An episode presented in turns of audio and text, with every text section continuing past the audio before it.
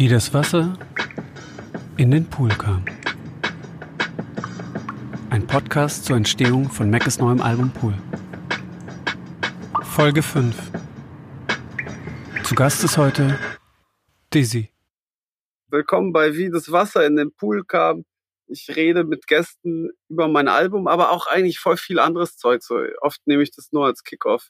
So und äh, ich freue mich sehr, jemand dabei zu haben, der gar nicht auf dem Album drauf ist, aber in dem Albumprozess mir noch als Gedanke kam und auf, ich sag mal, einer neuen Version von einem Albumtrack drauf sein wird.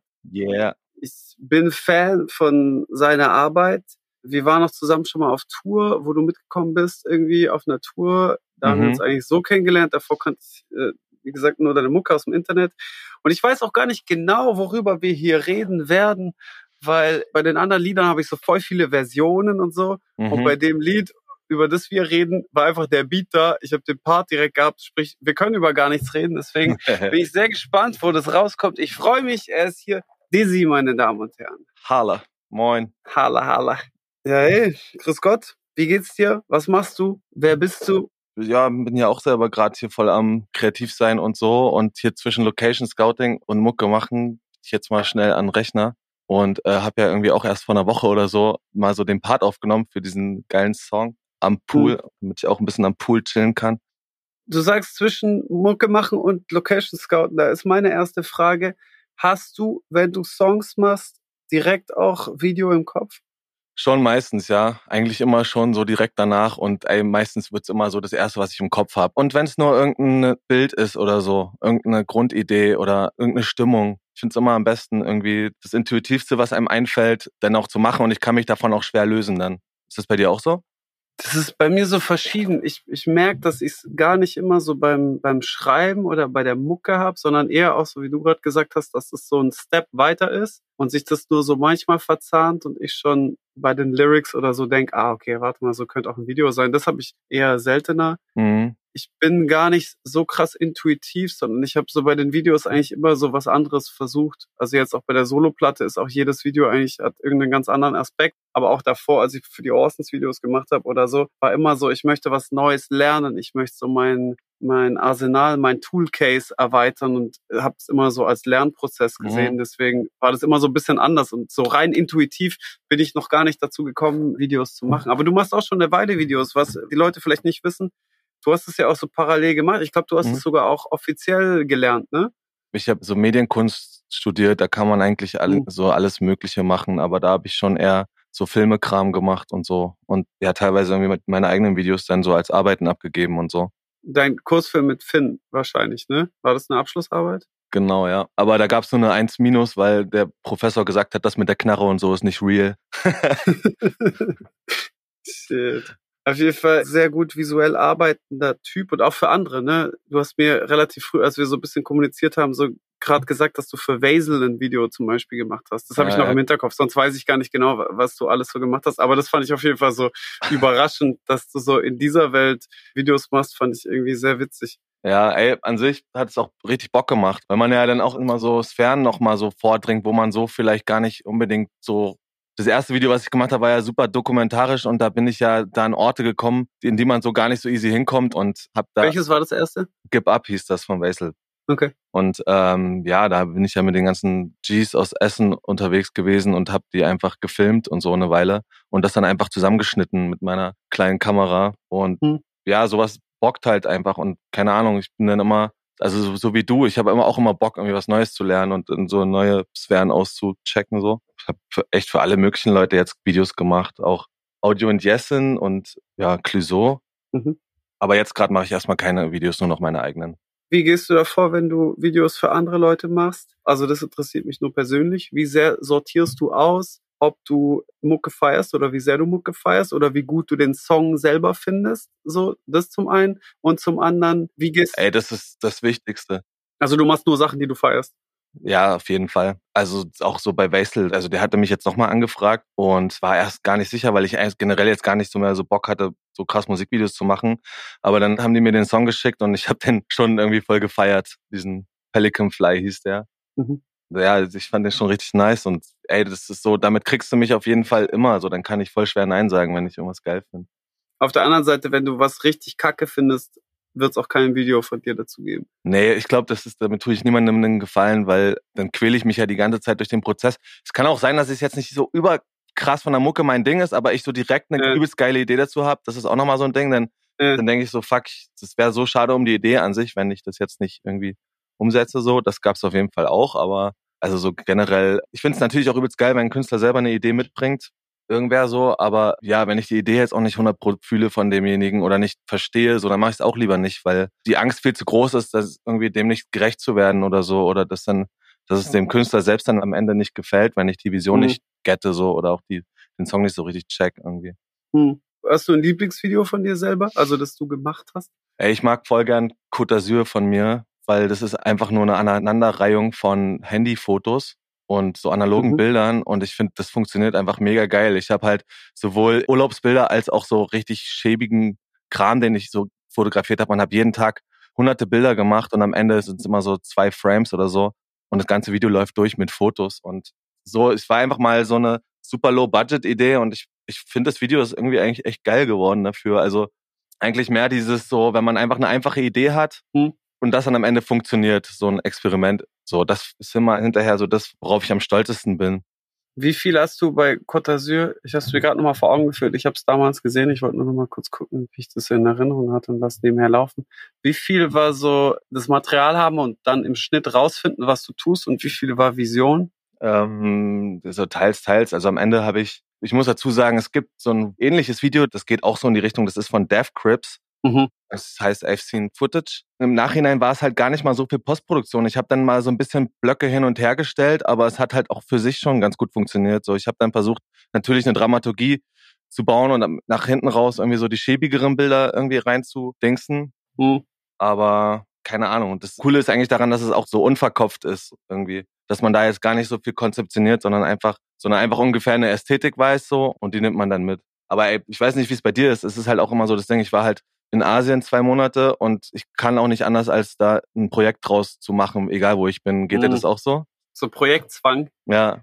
So, äh, ich habe das auch richtig massiv. Ich habe es bisschen wieder abgebaut, weil ich dann zwischendurch auch so mein ganzes Umfeld waren halt nur die Leute, die mit mir zusammengearbeitet haben, weil mhm. anders hatte ich keine Zeit für Leute. Ja, weißt? ja voll. So, und ganz plötzlich bist du nur noch in so einem einzigen Ding. Und das, da habe ich wieder bisschen dagegen gesteuert, weil ich so gemerkt habe, so, da bin ich zu diktatorisch in meinem Tun. Und so will ich nicht so ein komplettes, ich will kein Sonnensystem um mich kreisen haben, wo ich sage, hey, lass das machen, lass das machen und das so der einzige Antrieb ist, sondern ich will auch eine andere Welt, ja. wo ich um Leute kreisen kann und so. Und das musste ich so Stück für Stück erst wieder raus, weil so zu Tilt-Zeiten oder so mhm. war wirklich nur aus meinem Freundesbekanntenkreis nur die Leute, die mit mir gearbeitet haben, haben mich gesehen. So. Ja.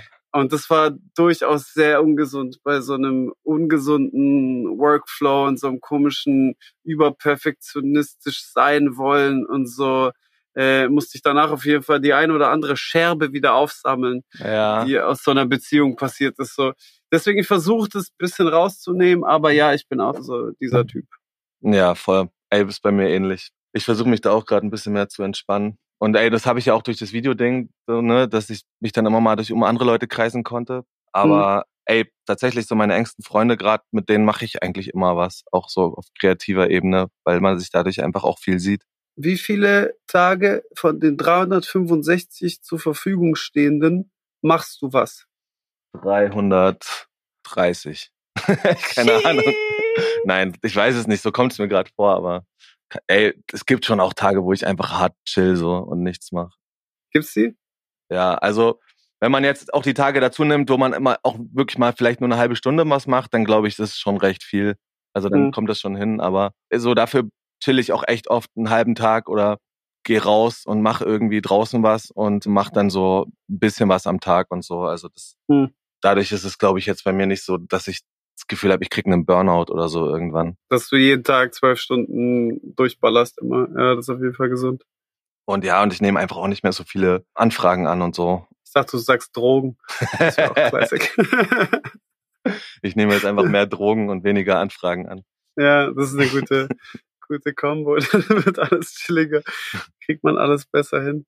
Ja, geht mir auch so. Ich glaube, das Sortieren und so ein bisschen Effizienz, so eine bessere Effizienz zu haben. Weißt nicht jeden Tag 18 Stunden im Studio sein, weil man die Snare da noch verändern wollte und das. Ja. Und das jeden Tag so hochgefahren, dann brennt man sich sehr schnell aus. Aber wenn man so mal da ein bisschen weniger, mal ein, einen Schritt zurück machen kann, so das ist auf jeden Fall sehr, sehr wichtig. Gute Erkenntnis. Ja, voll. Ich finde, es kommt dem Zeug auch immer zugute, so, weil man dadurch auch immer mal ein bisschen mehr Abstand kriegt, so und nicht die ganze Zeit immer so voll into das, was du ja auch gesungen hast von dir, so ich war auch immer so ein ganz oder gar nicht Mensch, immer so hm. eine Sache und dann aber so Full Power bis zum Get No irgendwie. Und ich mache jetzt ganz viel immer mit Phil Koch, Kidney Paradise nennt er sich. Kennst mhm. du ja, mhm. glaube ich, auch. Und wir. Äh, äh, Phil Koch, der gute alte Heißkalt. Genau, genau. Und aber voll der geile Produzent, nehme ich es. Das hat mir ja. allerdings sehr früh gezeigt, als Phil Koch angefangen hat, Beats zu machen und so. Ja, Mann. Und das war von Anfang an sehr, sehr dope. Der hat es auf jeden Fall kapiert. Ja, ja, geil. Voll, ja, und wir machen, also wir wohnen jetzt zusammen,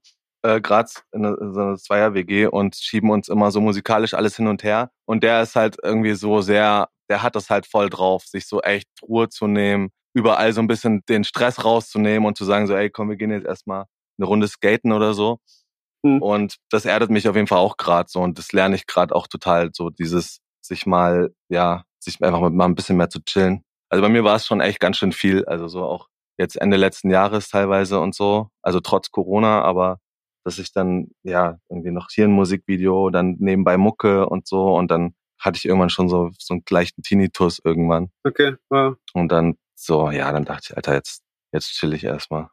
Hast du gechillt auch? Ja, ja. Hast du da die 30 Tage genommen, die du pro Jahr hast?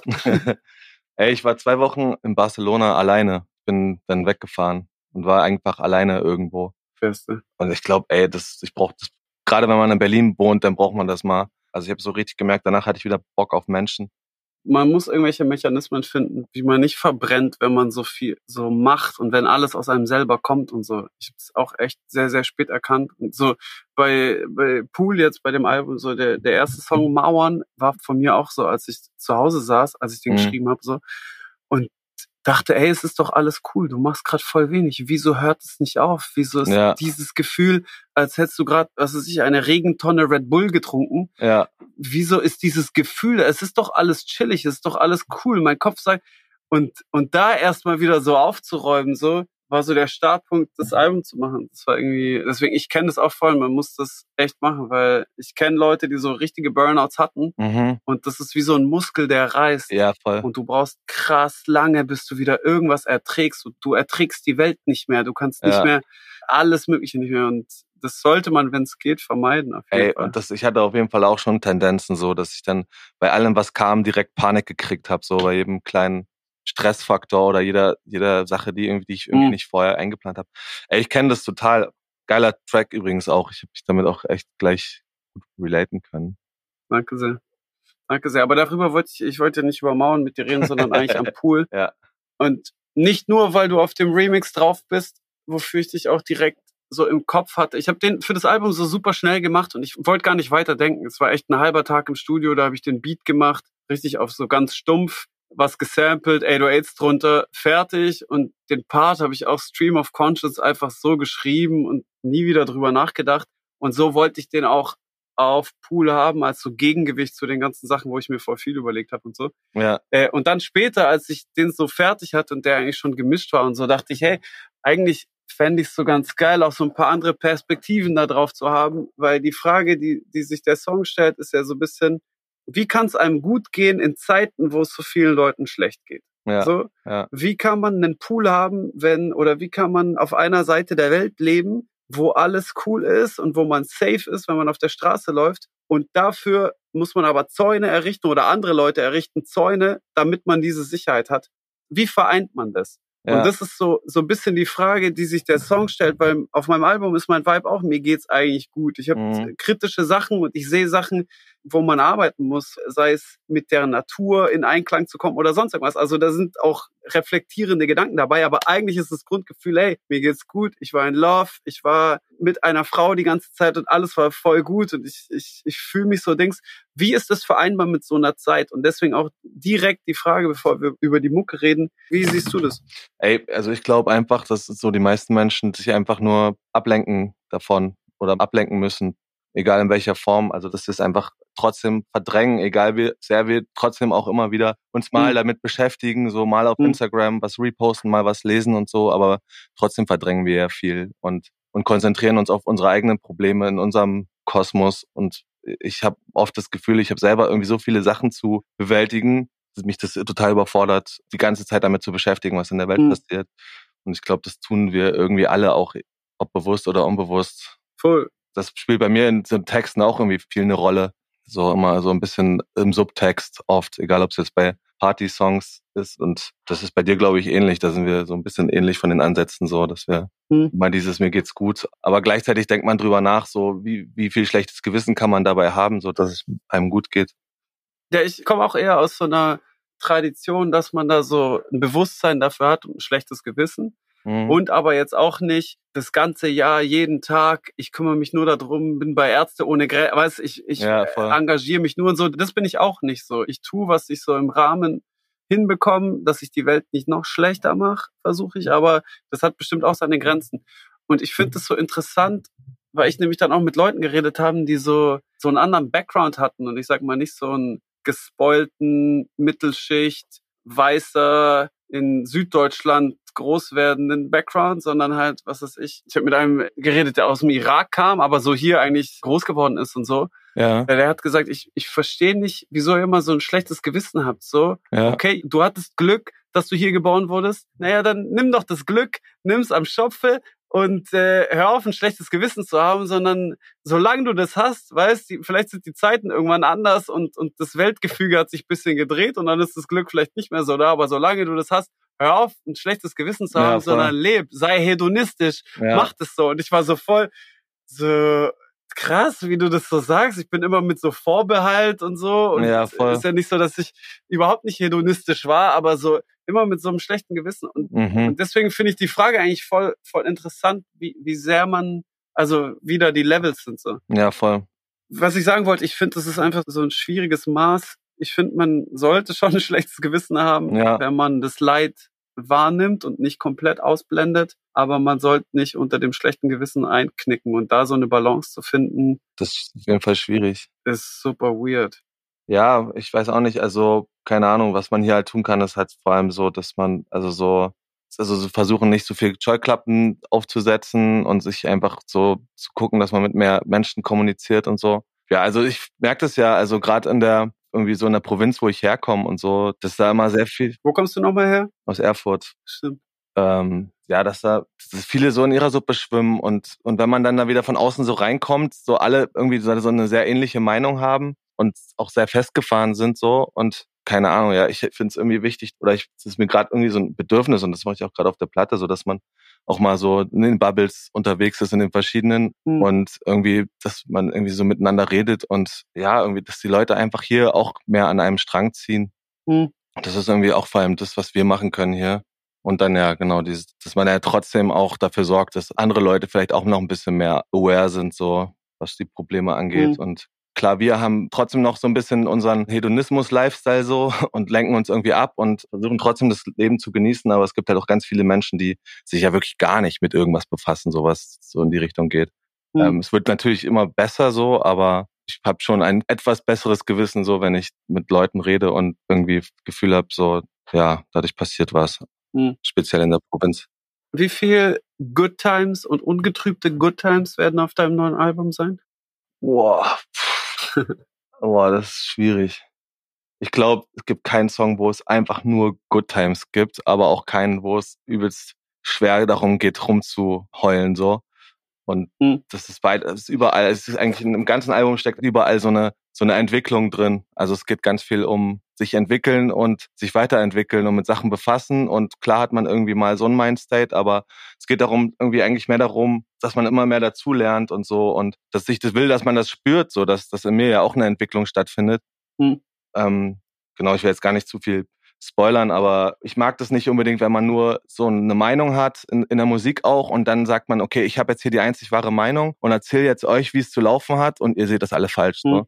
Und ich preach jetzt meine Meinung und toleriere daneben nichts anderes. Und, und darum geht's auf dem Album auch viel so, dass man so ein bisschen auch so dieses Vielschichtige und das ist Komplexe darin auch mal so ein bisschen beschreibt und dass man, ja genau, dass ich mich auf diesem Album eigentlich auch sogar ein bisschen entwickle Hm. Interesting. Teilweise am ersten Song noch bisschen eine andere Meinung habe, so die, die mich von früher eher beschreibt, später dann aber auch eine Entwicklung durchmache bis zum Ende hin. So. Ja. Bin gespannt. Voll Bock ohne dein neues Album, das habe ich jetzt auch noch nicht gehört. Aber davor kann man so ein bisschen sehen und ich kenne jetzt auch nicht dein ganzes Övre. Ich habe jetzt nicht all deine Tracks, die du jemals gemacht hast, aber das, was ich mitbekommen habe, war so am Anfang sehr viel so, hat so die, die Dunkelheit embraced und so Mhm. und auch so, so ein Psycho-Aspekt vorgeschoben und hat alles, was so zwielichtig, dunkel, hart und psycho wird, so auf den Podest gehoben, hat gesagt, guck mal, hier umgebe ich mich. Mhm. Und dann so Stück für Stück ist so, so ein bisschen von, von dieser reinen Dunkelheit gewichen. Mhm. Es kam so ein bisschen mehr Licht rein, aber so von dem Psychoelement hast du dich trotzdem nicht ganz verabschiedet. Und das hat trotzdem so in, in den Zeilen und so ist es so durchgeschimmert. Ist diese Beobachtung korrekt? Total, ja. Also so, ich glaube, ich nur düster und Abfuck, das, das, da habe ich auch gar keinen Bock drauf. Und also es war immer, immer so ein bisschen so Romantik dazwischen und so. Mhm. Aber jetzt tatsächlich jetzt der Weg, also das nächste Ding wird halt wirklich viel mehr Licht. Ich habe dich auch erwähnt in einer Zeile, weil du mal gesagt hast, du hast mal zu mir irgendwie sowas gesagt, von wegen du, du könntest Mucke fürs Dachgeschoss machen oder für so eine Dachgeschossbude, aber hast dich für den Keller entschieden. Hm. Und dann habe ich so eine, so eine Line auf dem Album irgendwie, äh, du, entscheidest dich, sagte mir Mac ist, für den Keller statt zu bleiben, wo es hell ist und so. Und Mhm. es gibt einen Song, wo es mit dieser Auseinandersetzung damit, warum ich das so düster und so, so dreckig wollte auch und so, war irgendwie auch so eine, irgendwie auch eine interessante Entwicklung. Und irgendwann habe ich einfach auch diese Dizzy-Welt entwickelt, die für mich ein geiles Ventil war auch und so. Und ich habe mich schon auch danach gefühlt, aber irgendwann ist es ja, Ja. dann auch so eine, so eine Spirale, wenn du die ganze Zeit so düstere Abfuckmucke machst und drüber rappst, wie Psycho du bist, dann macht das übelst Bock beim Aufnehmen und beim Machen, aber sobald es dann nach außen dringt und dann Leute einen damit so die ganze Zeit identifizieren und man das immer wieder performt und, und selber hört, dann, dann kommt man da auch irgendwie nicht so richtig raus so und das habe ich halt Mhm. gemerkt und das, da war, glaube ich, auch in dieser ganzen Corona-Zeit, so wo eh alles so düster war und so man viel alleine war, irgendwie hatte ich dann auch überhaupt keinen Bock, weiterhin irgendwie mich in, in dieser düsteren Welt da so rumzusuhlen und hatte Bock, Ja. irgendwie eher was Hoffnungsvolleres zu machen. Kurze Zwischenfrage, ich komme gleich darauf zurück, weil du gerade gesagt hast, wegen dem Dachgeschoss und wo es hell ist und der Kellerwohnung. War das so Hm. eine Kellerwohnung by Choice? Also hast du das Gefühl, du bist mit Absicht in die Kellerwohnung und in den Dreck reingegangen, weil dich das gereizt hat? Oder hast du das Gefühl, das Leben hat dich in den Keller rein, rein gestopft und von da musst du rauskommen? Also emotional habe ich mich schon vielleicht manchmal so gefühlt wie im Keller irgendwie. Früher schon eher. Aber ich muss auch sagen, ich habe mir das auch viel gesucht, so, ne? Also es war nicht nur musikalisch, sondern ich habe auch viel mit Leuten abgehangen, mit denen ich irgendwie echt Scheiße durch hab so. Und ich hatte einen ganz schönen Selbstzerstörungstrieb so und früher, also echt krass, irgendwie mit allem, was dazugehört. Wann hast du angefangen? Wie alt warst du da ungefähr, damit man so ein grobes Mit Bild hat? 16, 17. Hm. und habe das heute noch so ein bisschen, aber irgendwie dann auch so natürlich durch mein Umfeld und so so ein bisschen auch so eine Punk-Attitüde gegen irgendwie so dieses Mainstreamige und das, was ich ja auch immer noch so in mir drin habe und irgendwie dann natürlich auch trotzdem immer so ein Avantgarde-Gefühl und so, das sich dann damit verbunden hat und deswegen schon irgendwie da reingeraten, aber auch irgendwie ausgesucht so und vor allem auch diese Welt, diese Dizzy-Welt dann gebaut und dann irgendwann das Gefühl gehabt, alles, was ich jetzt tue, muss dem gerecht werden, was ich einmal hier angefangen habe. So, Hm. ne? Okay, dass man so selber sich in Zugzwang gebracht hat. Ich habe es ja kreiert, jetzt muss ich auch dem Monster zu fressen geben, Ja, voll, weil sonst hätte ich das ja umsonst kreiert. So. voll. Ja, okay, das ist ein schwieriges Gefüge, weil niemand anders hätte das von dir erwartet oder dir gesagt, gib dem noch mehr Futter, sondern man selber hat so das Gefühl, man sollte das machen. Ja, voll. Ja, es ist oft irreführend. Hast du das Gefühl, dass Musik so therapeutisch funktioniert? Mir hat das auf jeden Fall total gut getan, weil ich auch manchmal dann, wenn man gerade bei Sachen, wo man sich im Real nicht so unbedingt zu, zu konfliktscheu ist, um mit Leuten die so permanent irgendwie zu reden und Sachen auszutragen oder so irgendwie vielleicht auch ein bisschen Wut hat auf bestimmte Zustände oder Sachen, die irgendwie passiert sind. Oder ja, so ein, manchmal so eine Unzufriedenheit, die dann vielleicht sogar auch heutzutage ja viel durch Instagram kommt und so. Hm. Und so viele Sachen, die einen da übelst aufregen und wo es total gut tut, das mal rauszuschreien. Hm. Genau, also da tut es gut und auch, dass das dann mal so Leute hören und dass man es dann mal gesagt hat. Das tut auch schon gut und auch alleine beim Bugtape, bei dieser letzten Platte, habe ich ja auch echt viel geschrien und mal so alles ausprobiert und das hat mir, das hat mir schon gut getan. Aber Jetzt äh, gerade habe ich eher so das Bedürfnis, eher so zu singen und genau da mehr Licht reinzubringen. Das, was ich bei dir auch das Gefühl habe bei Pool, dass da im Gegensatz zu Tilt, Tilt hat auch schon seine sehr, so gerade durch diese, diese Kinderinstrumente und so, auch immer so sehr mhm. Positive Vibes dazwischen, aber es, das war ja mhm. trotzdem auch noch chaotischer und irgendwie wilder, so, ne, als jetzt. Und jetzt ist es so ein bisschen, es ist einfach unaufgeregter bei dir so und so ein bisschen geordneter vielleicht auch so deine, deine Gefühle Voll. so. Und das spüre ich da auch raus. Viel besserer Vibe auch. So, mhm. Tilt ist trotzdem positiv, wenn man es von außen sieht und jetzt nicht eintaucht, sieht man so mich im gelben Anzug mhm. und hört die Melodien und so wie die Mucke ist, die ja auch so verspielt war und aus jedem Eck quiekt und quakt ein Kinderinstrument und mhm. tausend Instrumente und äh, Banjo und Gitarre und wir haben alles draufgepackt und das voll bunte Album eigentlich, so das erste Meckes Album, das so bunt war. Davor war alles auch immer so eher dunkel und mhm. grau so in der Farbe. Ja. Und das war das erste bunte Album, aber das war alles nur so ein voll der Trick oder so ein Überlebensmechanismus, um damit umzugehen, dass das Album eigentlich um den Tod handelt und ich mit dem gelben Anzug auf einer fucking Beerdigung bin, mhm. wo ich der falsch gedresste Typ bin, der nicht mit der Situation umgehen kann. So. Ja. Und das war das Album, also es war so, auf Tilt war es ein krasses Versteckspiel. Mhm. Ähm, auch mit diesem seit zehn Jahren immer sagen, ich bin nicht Meckes und so. Ja. Weißt du, das sind ja alles Mechanismen, wie man irgendwas umgehen möchte. Ja. So sehr man einen Gag draus macht, so sehr man das zu seiner Masche macht und so, sind das immer Dinge, so Überlebensstrategien, um halt nicht das Eigentliche zu sagen. Ja, weißt, dass man halt Meckes ist ja, in ja, diesem Fall und halt dazu stehen muss. Und ich glaube, das hat sich geändert zu Pool, wo ich voll klar weiß, wer ich bin, voll klar das genossen habe und voll klar auch so all die guten Vibes und Melodien und so reingelassen habe, zugelassen habe und das eher so als Spiel verstanden habe. Mhm. So. Deswegen hat sich voll was zu Tilt geändert, auch wenn man es jetzt so die Cover nebeneinander stellt oder zwei, drei Songs nebeneinander hört, denkt, naja, okay, ist doch alles so ganz guter Vibe, so dem geht's ja ganz gut und dann ist es verspielt und dann macht er sich textlich paar Gedanken und es ist ein bisschen eine Melodie drin und so und mhm. ein bisschen was ist ein bisschen seicht und ein bisschen was ist so. Ist es ganz, ganz was anderes in mir auf jeden Fall zu dem Album. Ja, ja, das spürt man total. Ganz anderer Mindset. Als ich das Album gemacht habe, hatte ich noch so ein paar Dinger, die da rausgestochen sind und krass hart und dunkel waren und die nicht aus mir rauskamen, sondern wo ich was außen betrachtet habe und so meinen Senf dazu abgegeben habe und krasse Wut hatte oder sonst irgendwas. Mhm. Und ich habe mich im Albumprozess äh, mit meinem Produzenten Addings mhm. dann so beim Tracklisting so dafür entschieden, das rauszuoperieren. Es waren zwei, drei Tracks und zu sagen, hey, nicht, dass ich die Tracks nicht zu denen stehe oder so, aber die killen meinen eigenen Vibe auf dem Album. Ja. So, nimm die raus, mach die vielleicht als EP oder so, aber versuch nicht, und das, das ist auch was, was ich gerne gemacht habe, Leute versuchen, hinters Licht zu führen oder zu läutern. Weißt, hier sind zwei, drei gute Tracks und jetzt fick ich euch richtig mit dem nächsten Ding ja, und ihr ja. kommt gar nicht drauf klar. So. Ja, voll dieses äh, ständig Erwartungen brechen wollen und so, ja, das, das genau. kenne ich so gut. Ne, man, man, man denkt, man muss so mehr damit, dass man es spürt, dass man es erfahrbar macht und damit man noch irgendwas auslöst in den Leuten, muss man richtig punchen und in die falsche Richtung führen, damit man, weiß, damit die in die Faust reinrennen. Ja, so. genau, ja. Und, und das habe ich mir so ein bisschen, dachte ich so, wieso, wofür machst du das denn, Markus? So, ja. machst du das, damit du glänzen kannst? Weißt, machst du das, damit du krasser dastehst, so? Oder machst du das, um wirklich die Leute dazu erwischen, was geht denn ab? Und ich habe so die, die Mechanismen nochmal versucht zu kontrollieren und bei vielen gemerkt, so hey, das dient zumindest zu meinem jetzigen Stand im Album nicht unbedingt. Mhm. Also vielleicht wird es in Zukunft wieder sein und ich werde wieder irrsinnig überraschende Alben machen, wo jeder zweite Track ein anderes Genre auf Spanisch ist und ich denke, das ist das Ding so, aber gerade im Moment denke ich, hey, lass es aus einem Guss sein, sei ehrlich zu dir selber und steh zu dem, was du bist und mach dann halt Mucke und mach dich nicht kaputt, sondern so, it's a hide. So ist gerade der Stand. Ja, voll. Aber was weiß ich, wird sich bestimmt bald wieder ändern.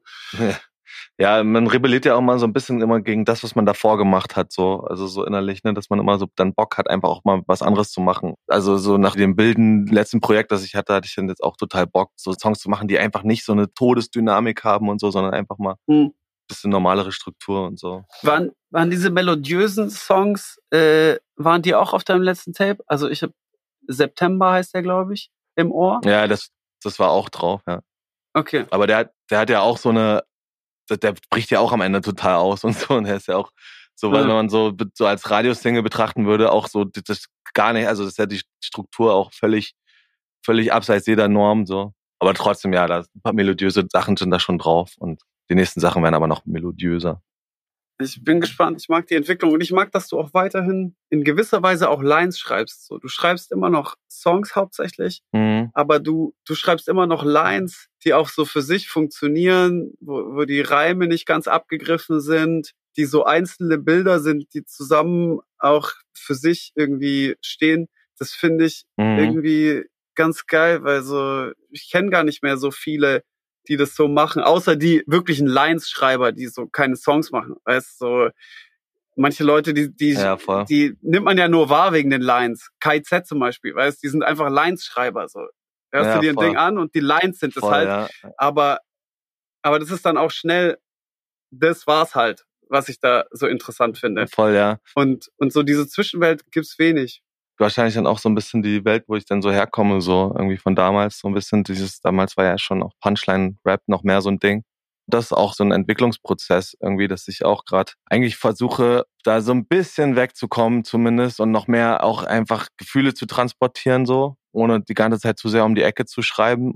Wie ist das denn bei dir mit? Also wie hast du dich so textlich entwickelt oder wie gehst du da überhaupt so ran? Also setzt du dich einfach hin und schreibst. Ich meine, KZ haben ja jetzt so bei dem neuen Album, habe ich gehört, so wirklich vorher eine Schreibübung gemacht und haben sich erstmal hingesetzt und einfach nur Lines geschrieben.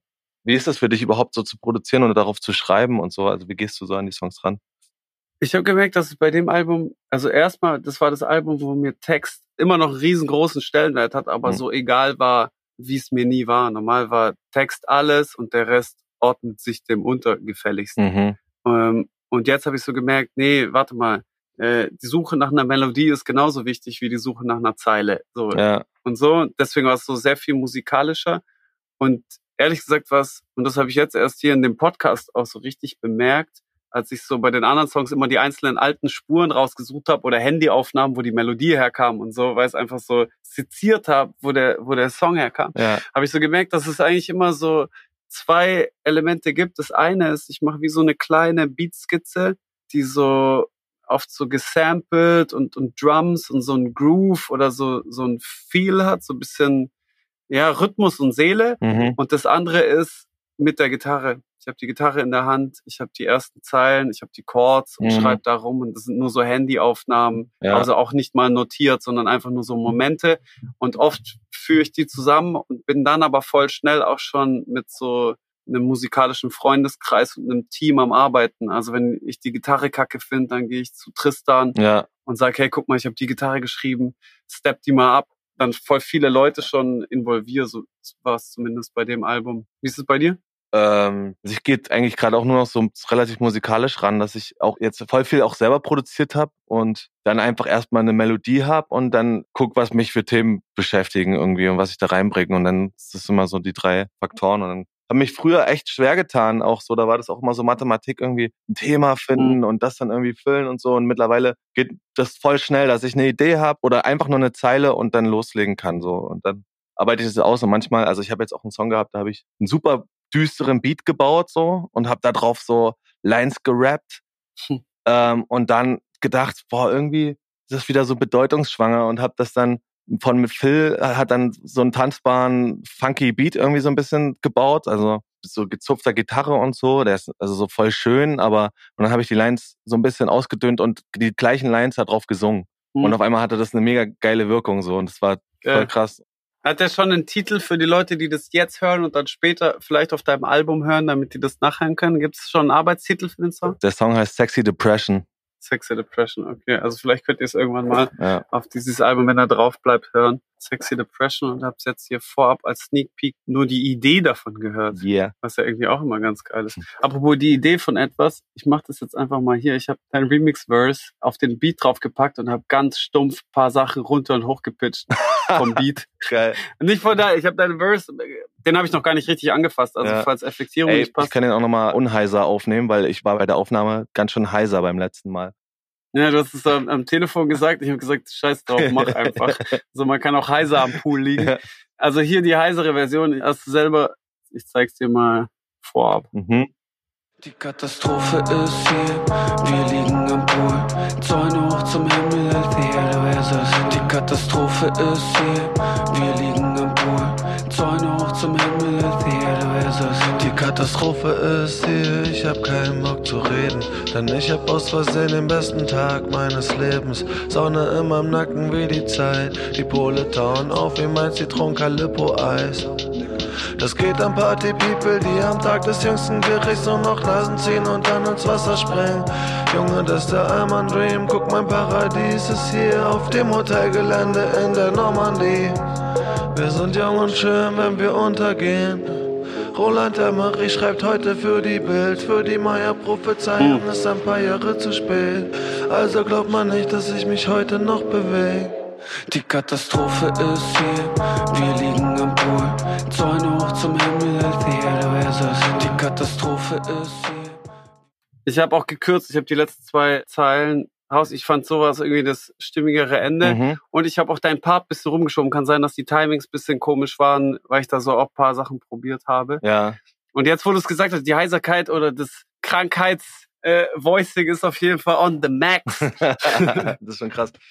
Ey, vielleicht nehme ich es wirklich nochmal auf. Aber ich mag's auch. Ich mag auch die Heiserkeit. Ja. Und was hast du da jetzt gepitcht? Ich habe den ersten Beatloop nach der Hook. Ach so, ich dachte, du hast meine Vocals gepitcht. Nein, nein, nein, deine Vocals sind noch unbearbeitet. Nein, nein, ich nein, dachte nein, die ganze Zeit, so, ich Ich habe hab- dann so eine hochgepitchte, kommt so eine hochgepitchte Stimme von mir rein. No, sir. Ich habe nur die Summe von dem Beat gehabt, gar nicht Ah, die okay, Einzelspuren, okay. weil ich das Projekt gar nicht offen hatte. Mhm. Und hier habe ich richtig stumpf minus zwölf irgendwie. Deswegen glitscht die da so ab, bevor dann der Beat wieder reinkam. Und das fand ich irgendwie ganz lustig. Vielleicht baue ich es in etwas sauberer so nach, Ja. dass es äh, nochmal so ein bisschen einen anderen Drive hat. Ja, was ich auf jeden Fall mega witzig fand, war, als du mir den Beat geschickt hast oder den Track, dass du mir halt deinen Part nicht mitgeschickt hast. So. Und also ich hatte ja nur die Hook und den Beat. Und das war auf jeden Fall super interessant. Also erstmal, weil du, du rappst da ja am Ende auch so eine spanische Zeile oder so, ne? Hm. Und ich habe es auch erst überhaupt nicht verstanden, was du da singst. Das habe ich jetzt auch erst Mhm. verstanden, nachdem es rausgekommen ist. Also ich habe es dann mal die Lyrics gegoogelt Äh, und so ohne zu wissen, was du da machst, einfach so ins Blaue und einfach nur mal irgendein Part so zu dem, was ich da denke, was, was du da in der Hook sagst, irgendwie, ne, Ja. geschrieben und mein Gefühl dazu. Bin jetzt erst den Part gehört, als es rausgekommen ist. Geil. aber ich finde, ich so finde, wollte ich es aber auch. ja, voll geil. Ja? Ich habe auch gedacht, die matchen dann dafür echt gut so. Ich habe es wirklich mit Absicht nicht geschickt. So ein bisschen wie man diese Zeichnungen macht, wo man so einen Kopf mit Hals zeichnet und dann umklappt, so ein Kinderspiel Mhm, und ja, dann ja. muss der nächste den Körper zeichnen und so. Bisschen so, dass man sich nicht ins gemachte Nest setzt, sondern so, so einen eigenen Approach haben muss. Ja. Finde ich auf jeden Fall sehr interessant. Ich mag deinen Part auch. Ich mag, was der macht. Ich bin gespannt, wie das Ding werden wird. Kleine Sneak Peek gab's hier. Aber das, Yeah. das heißt, ich, ich darf frei auch mit deinem Part umgehen. Ich dürfte ihn auch rumpitchen, wenn ich doch Ey, möchte. du kannst damit machen, was du willst. Oder, also wie gesagt, Ja. ich kann auch noch mal was aufnehmen, aber ey, wenn du sagst, das gefällt dir. Ich würde, glaube ich, einfach mal warten, was du draus machst. Ja. Jetzt und dann einfach noch mal gucken, ob ich dir noch mal eine neue Vocals-Spur schicke oder so. Das überlege ich dann. ich. Okay, können wir ja schauen. Ich habe gar nicht viel weiter Agenda, aber ich hatte auch wirklich in dem Talk mit dir überhaupt keine Agenda. Ich fand es irgendwie ganz witzig, dass man so bei paar Parallelen rauskam. Mhm. Und ich finde auch so, das, was wir machen, ist ja gar nicht so unweit entfernt. So ein Stück weit bist du so wie so eine Art Generationensprung Mhm. von Meckes. So, weißt wie so eine neue alternative Version. Nicht, dass ich denke, dass du so, äh, du bist eine eigene neue Version, die aber so ein paar Parameter hat, die bei mir auch schon so waren in so einer neuen Generation. So. Ja, Und das finde ich eigentlich sehr interessant. Du hast damals, als wir auf Tour waren, hast du so gesagt, dass du gehört hast oder irgendwo gelesen hast, dass du wie so der böse Zwillingsbruder von Meckes bist, dass Ja. das irgendjemand mal geschrieben hat oder so, Ja, ne? ich glaube irgendwie Mes The Message hat geschrieben, äh, hier ist der Mac ist ohne Sonnenschein. Und umso lustiger ist, dass jetzt so Sonnenschein bei dir reinkommt, Ja, voll, weißt, in den Dizzy ohne Sonnenschein. Das ist auf jeden Fall eine sehr interessante Sache. Ich verfolge das, was du tust. Ich mag das sehr gerne und auch die Entwicklung. Und auch Okay. für die Menschen da draußen, falls ihr Dizzy gerade zum ersten Mal gehört habt, hört euch mal an, was der gemacht hat. So, da gibt's das ein oder andere, was echt sehr faszinierend ist, ob jetzt in visueller Form oder auch nur Audio. Gebt dem mal ein Listen. Und dann hört die ältesten Meckes Sachen an, die es nicht auf Spotify gibt, sondern nur in so Foren und YouTube und so, wo, wo Meckes noch wenig Sonnenschein hat und so. Zieht Mhm. eure Schlüsse draus, schreibt Bachelorarbeiten darüber. Ähm, auf jeden Fall, ich bin Fan. Ich freue mich, dass du äh, hier ein bisschen geredet hast und Teil dieses Podcasts warst. Ja, ey, vielen Dank für die Einladung. Danke. Danke, Dizzy, auch für den Ampool Remix Part. Ich baue den mal fertig. Guck mal, wer da sonst noch alles, ob noch jemand anders drauf hüpft. Bin sehr gespannt auf Marcel's Part, auf Iris Part. Den habe ich noch nicht gehört. Hat noch nichts geschickt. Er hat noch nicht geschickt. Nee. Okay. Ich schicke dir, wenn die Version ready ist und ihr da draußen hört sie dann vielleicht auch, falls sie durch unsere Qualitätskontrolle durchgeht. Aber genug der letzten Worte. Das war, wie das Wasser in den Pool kam mit Dizzy. Yo. und mir, meiner Wenigkeit Meckes, präsentiert von Thoman. Ciao, Dankeschön, bye bye, my friend. Ciao, ciao.